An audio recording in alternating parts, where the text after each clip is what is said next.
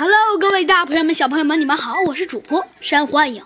上集中呢，我们讲到了猴子警长、小鸡墩墩、弗兰熊，把他们下一个目标锁定上了，呃，机械鼠住的小区。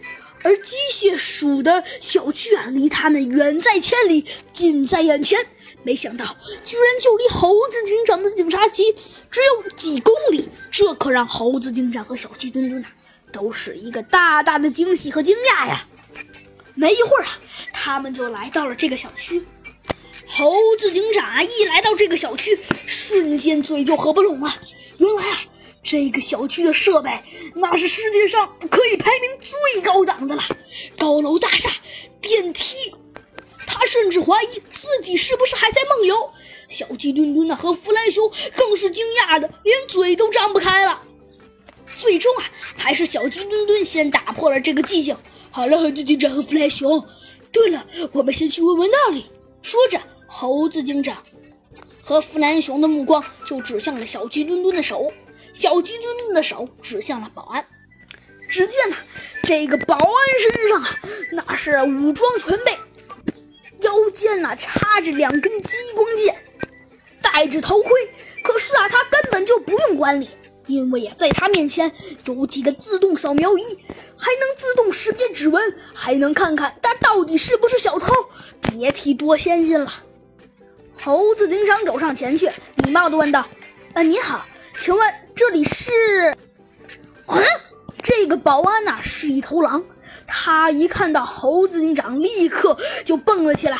他呀顺手抄起了他的激光剑，说道：“哼，你是谁？”你别激动，我是猴子警长。啊，猴子警长，我为什么老觉得我在哪听过他这个名字？这头狼啊，沉思苦想了起来。呃，不对，哎，奇怪，猴子，哎呀，不是那个。哎呀，猴子警长看着，呃呃，猴子警长弗兰熊、小鸡墩墩看着这头狼先生啊，左看看右看看，始终没有说一句话，都露出了一脸尴尬的表情。哦，我想起来了，你就是那个大名鼎鼎的猴子警长。哦哦，对不起，对不起，失礼失礼。请问您有何贵干？这个保安的反应简直是天壤之别。啊啊啊！猴子警长也先是一惊，很快啊，他就说道：“哦，对了，我想调查一下，请问这个小区……”猴子警长看向了这个小区无比先进的设备。哦，警长先生，不对，警长大人，您问这个小区啊？嘿，啊，刚刚实在是失礼。呃，这个小区其实是这样子的。这个保安人员呀，小声的对猴子警长说道：“这里不是讲话之处，要不咱们去这儿。”说着，只见这个保安一把抓住了猴子警长。猴子警长没料到这个人力气这么大，一下子就把他给硬生生的拽入了他的保安室。弗兰熊啊和小鸡墩墩急忙的跑了进去，看到猴子警长安然无恙，这才长长的出了一口气。只见呢，这个保安人员一甩他的激光剑，在地上用力一插，只见呢，猴子警长、呃小鸡墩墩、弗兰熊清楚的感到了一种能量的波纹。然后啊，只见一个秘密的隧道就出现了，这猴子警长彻底呆住了。他早就被这些高科技的设备给弄愣了，更何况还有这秘密的暗道和那能量的波动，这简直、简直、简直……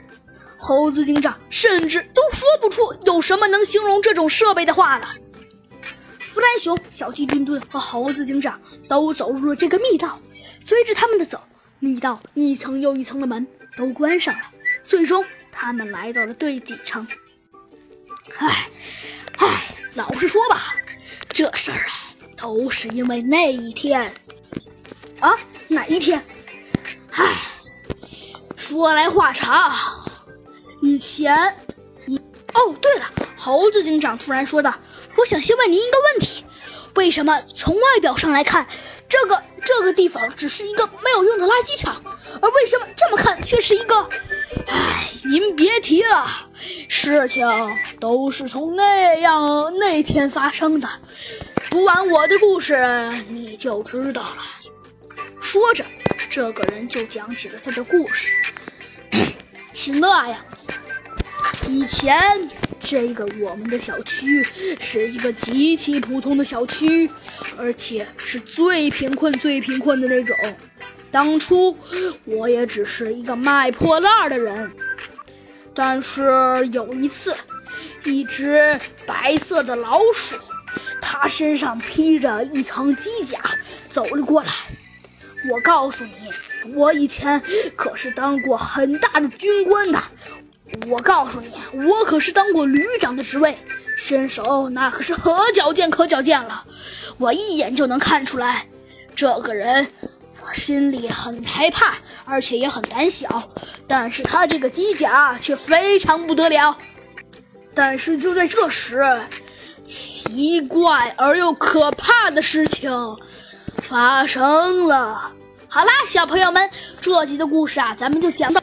咱们这位狼大叔啊，为什么突然说可怕的事情指的是什么呢？好啦，小朋友们，这集的故事啊，咱们就讲到这里了。那我们。下期再见吧，拜拜。